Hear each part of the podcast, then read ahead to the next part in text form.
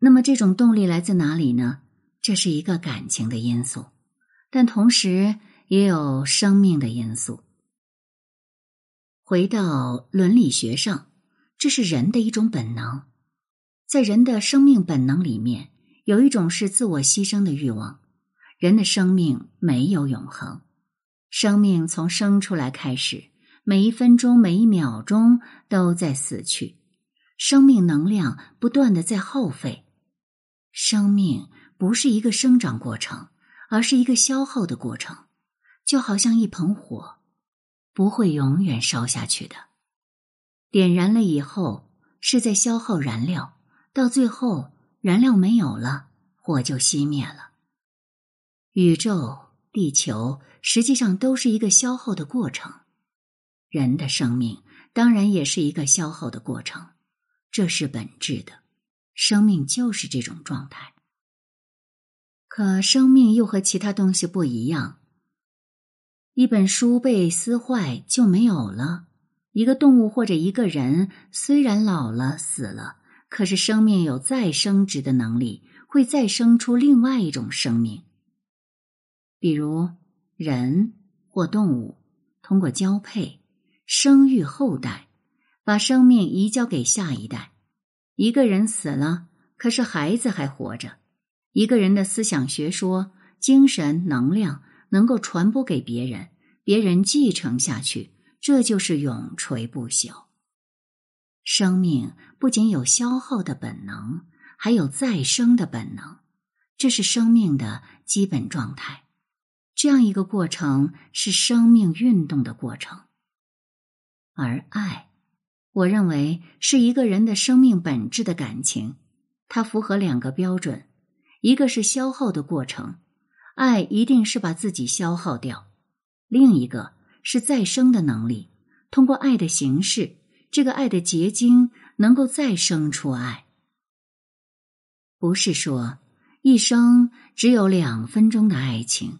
结合以后，爱的形式变了，会更爱，会一直生存下去。这也是再生的力量。人类如果没有爱，就不会延续生命。种族需要通过繁殖，通过生存来使生命延续。在这个延续的过程中，爱的力量凝聚全部力量。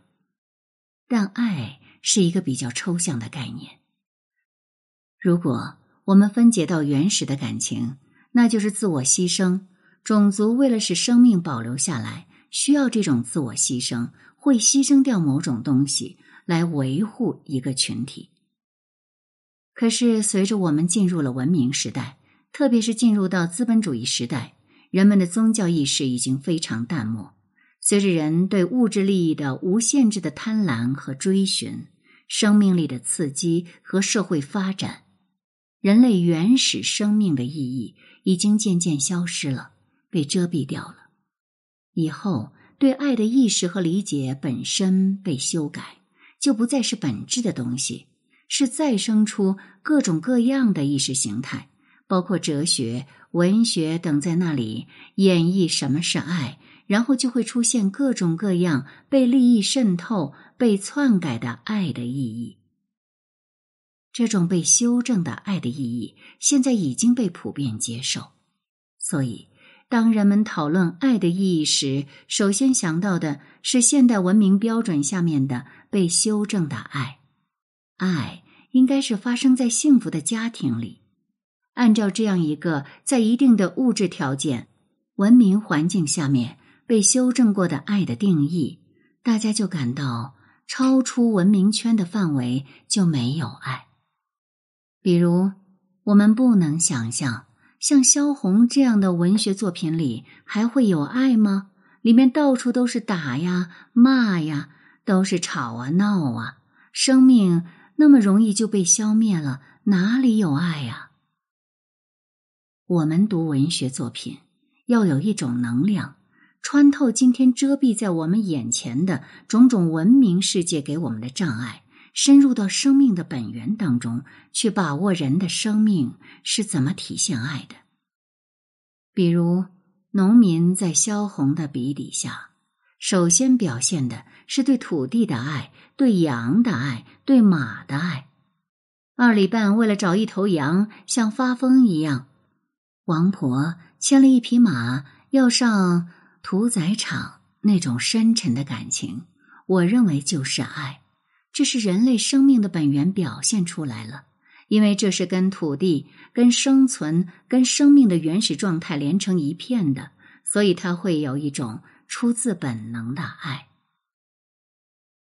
我们不妨看一看第三章“老马走进土场”，这当中所写的人与牲畜的情感。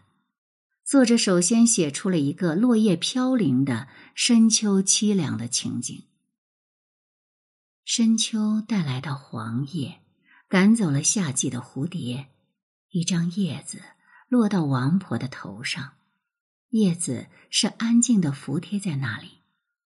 王婆。驱着他的老马，头上顶着飘落的黄叶，老马、老人配着一张老的叶子，他们走在进城的大道。文中深秋的落叶是生命终结的象征，老人、老马、老叶子既是实景，又是互有联系的生命。这正是内心最虚弱的时候。偏偏王婆又在路上遇到了二里半。问他赶马进城干什么？王婆的表情和动作非常准确的体现出她内心的震动和悲痛。震一震袖子，把耳边的头发向后抚弄一下，王婆的手颤抖着说了：“到日子了呢，下汤锅去吧。”王婆什么心情也没有，她看着马在吃道旁的叶子。她用短枝驱着，又前进了。二里半感到非常悲痛，他痉挛着了。过了一个时刻，转过身来，他赶上去说：“下汤锅是下不得的，下汤锅是下不得。但是怎么办呢？”二里半连半句语言也没有了。他扭歪着身子，跨到前面，用手摸一摸马儿的辫发。老马立刻响着鼻子了，他的眼睛哭着一般湿润而模糊，悲伤立刻掠过王婆的心口，哑着嗓子，王婆说：“算了吧，算了吧，不下汤锅，还不是等着饿死吗？”我们看到王婆的动作已经变得很机械了，震一震，抚弄，颤抖。到什么心情也没有，这是内心在震颤。这马也不是二里半家的，跟他应当没有什么关系吧？但他听到要把这马送去屠宰后的第一反应，不仅是非常悲痛，而且是痉挛着，慌得不得了。这完全是一个农人对牲畜的天然的情感，这种情感丝毫不矫情。看他用手去摸马的鬓发，就能感到他的真诚。在这里，牲畜是人赖以谋生的工具，但他们却不是简单的工具，它是无所傍依的农人们的伴侣、家庭成员。他们用对待自己孩子般的感情去对待他们。接下来，处处都在渲染老马的最后的情景。是用王婆悲悯的眼光，又痛惜又自责的心情来看的。老马不见了，他到前面小水沟的地方喝水去了，这是他最末一次饮水吧。老马需要饮水，他也需要休息，在水沟旁倒卧下了，他慢慢的呼吸着。王婆用低音。慈和的音调呼唤着：“起来吧，走进城去吧，有什么法子呢？”王婆细声细气的恳求老马的这番话，也是说给自己听的。她在减轻自己内心的负疚感。从某种程度上看，王婆也从老马的命运中看到了自己的命运。是自己生命耗尽后所不得不面对的结局。下面的这段话更是清晰的道出了这一层意思。五年前，他也是一匹年轻的马，为了耕种，伤害的只有毛皮蒙遮着骨架了。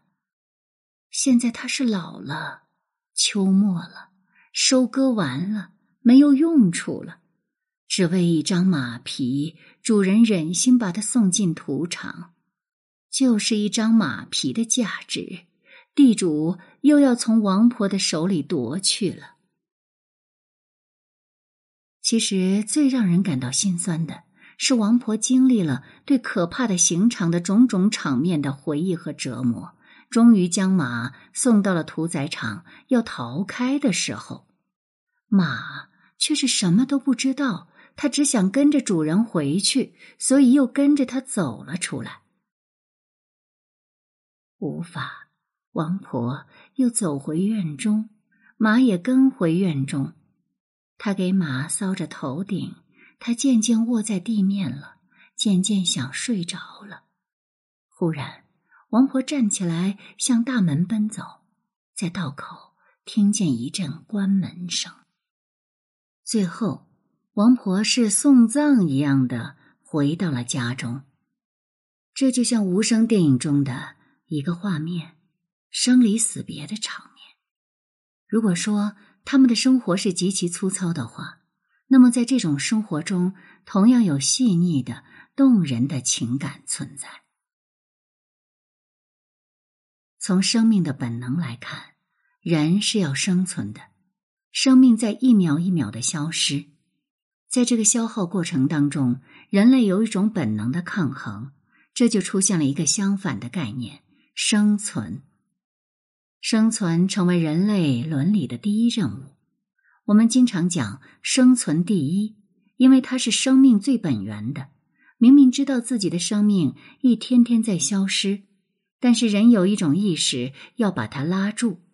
这里就出现了人的生命的张力。这个张力就是人跟自身的消耗之间的一个无情的、非常艰巨的斗争。是人类生命当中的第一因素，他在这部作品中就是鲁迅所说的对于生的坚强和死的挣扎。这是在死亡、饥饿、疾病等阴影的压迫下，人们默默生存的一种力量，一种坚持下来不被打倒的力量。像作品中一句话所说的那样：“死人死了，活人计算着。”怎样活下去？冬天，女人们预备着夏季的衣裳，男人们戒律着怎样开始明年的耕种。只能以极端的形式表现出来。程叶摔死了小金枝，如果是个铁石心肠的人，为什么他还要到坟场去看？王婆摔死了自己的孩子，如果一点感情没有，为什么要不断的讲起？他们的心上都是有伤痛的，他们这是不断的挤出自己的脓血来疗治伤痛。生死场中没有太多温情脉脉的东西，他所展示的乃是人生最为残酷也最为真实的一面，而蕴含的情感是人类的大爱、大恨和大痛。有人以梵高的艺术来说明萧红的创作，无论梵高还是萧红，他们都不是预设一个艺术形式，他们的创作完全是为了给自己的感情世界寻找一个表达存在的方式。梵高要表达一种非理性的蓬勃的感情，只能那样画。绘画主要是空间艺术，在欧洲的传统里，从达芬奇开始。就有透视法、远小近大等等一系列表达空间的方式。可是，在梵高的作品里，所有的内在的东西都打开了，所有的都展示在一个平面。这样的创作方式，中国绘画史上也很多。中国山水画没有透视法，陕西户县的农民画也是这样。农民的脑子里没有空间概念。他高兴在脚上画一个房子，就画一个房子；高兴在这个地方画朵花，就画一朵花。他脑子里出现的是内在生命展现的平面，所有的意象都同时展现在一个空间里面。萧红的小说就给人这个感觉。小说是时间概念，一定要有先有后。长篇小说叙事要明确发生在哪一年，然后按照时间线索一路下来。如果写到以前的事情，还要有一个倒叙。可是，在萧红的作品里，你很难找出一个时间线索。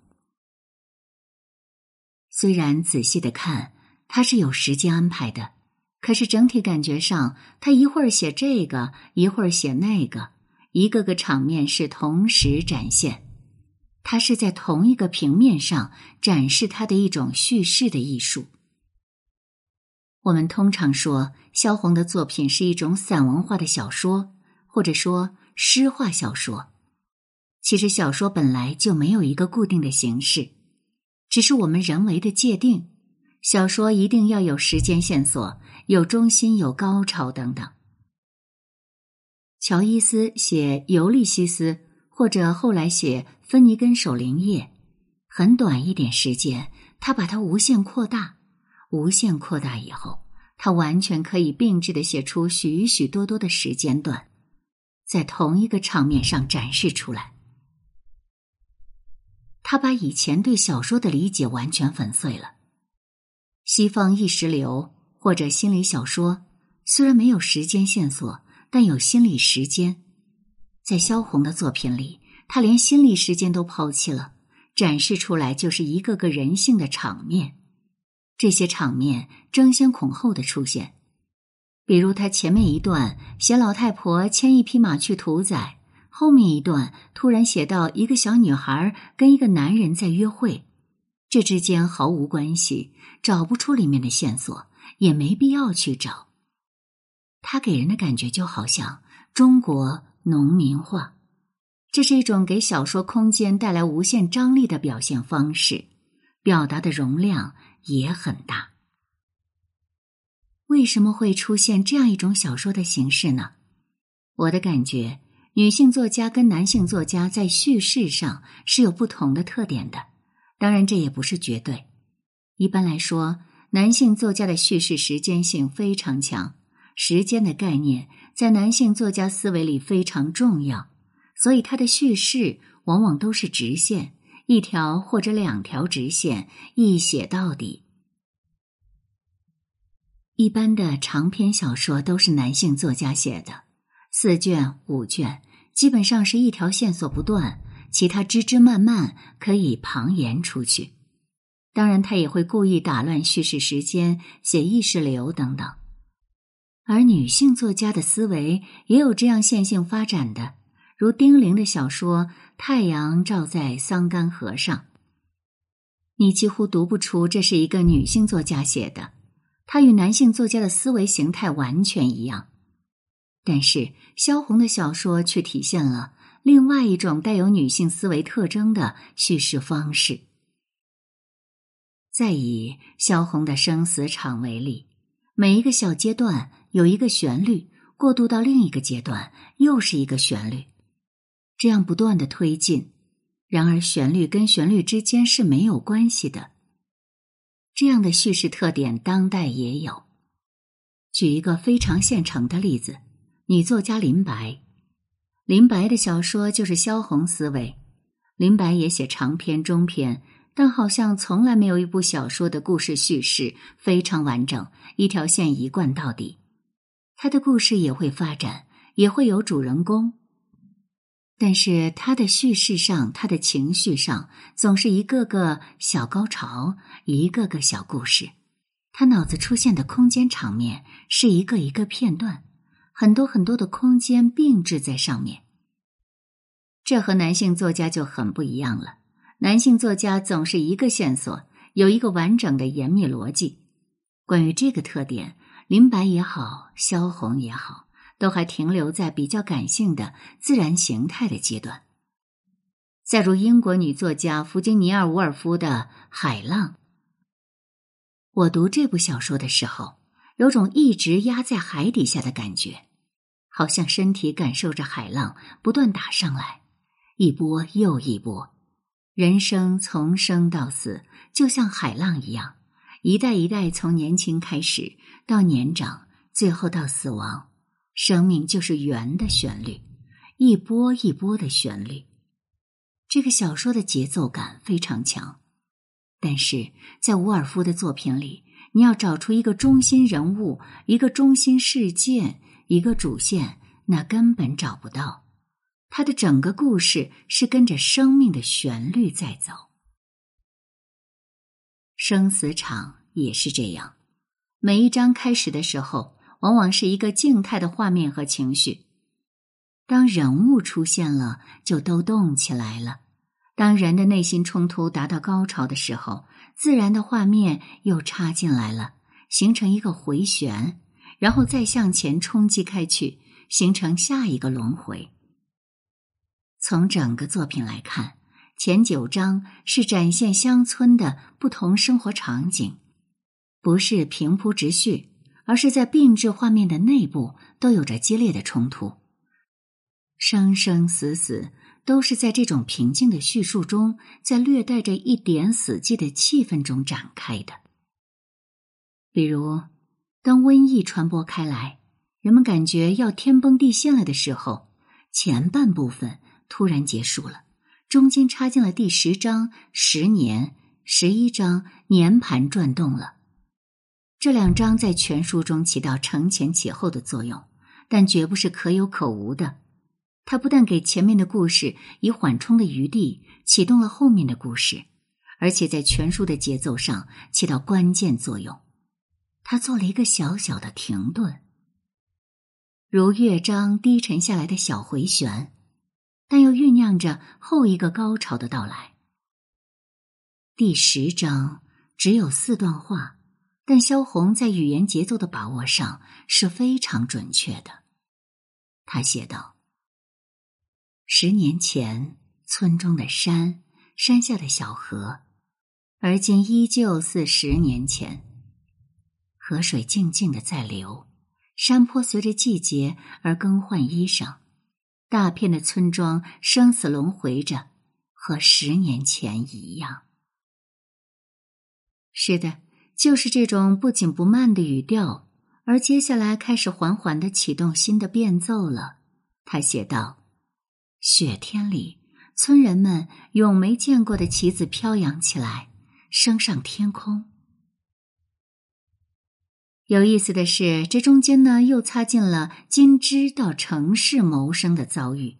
这不仅使后半部分的内容和前半部分有了联系，不至于割裂，而且又使小说的后半部分的叙述呈现不同的层面，不单调。到结尾。金枝要去当尼姑，实际上又使叙述的调子再次低沉下来；而二里半的远行，则给了人们很多的期待和猜想，再次上扬了一下，但又不是高高扬起。生死场的整个节奏就是这样一唱三叹，回旋往复，非常有特点。在西方文学里面，弗吉尼亚·伍尔夫。是一个艺术，在中国文学里面，萧红是一个艺术。萧红是中国现代文学史上最有文体意识的作家之一。他曾经明确的表达过，有一种小说学，小说有一定的写法，一定要具备某几种东西，一定写得像巴尔扎克或契诃夫的作品那样。我不相信这一套。有各式各样的作者，有各式各样的小说，在短短的创作历程中，萧红常有大胆的越轨的笔致，这从《生死场》可以看出，到后来的《呼兰河传》《小城三月》，已形成他特有的风格。那带有诗意的笔致、抒情的句子、回旋的情感。形成了萧红独有的文体特点，但是我们的主流批评和研究都是按照比较传统的思维模式。我们首先会关心这部小说情节有没有高潮，线索是不是清楚，主线是什么，副线又是什么，矛盾冲突是否激烈。我们用巨大的理性思维去解读生死场，那根本就没有办法解释。萧红他的作品不在这个审美的范畴里表达，但如果仔细读生死场，换一种眼光去理解。你真会感觉到萧红的心在跳动，萧红的血在奔涌，感觉到他的灵魂在那儿呼号。你仿佛听得见萧红的声音。这就是艺术，这就是艺术的冲击力。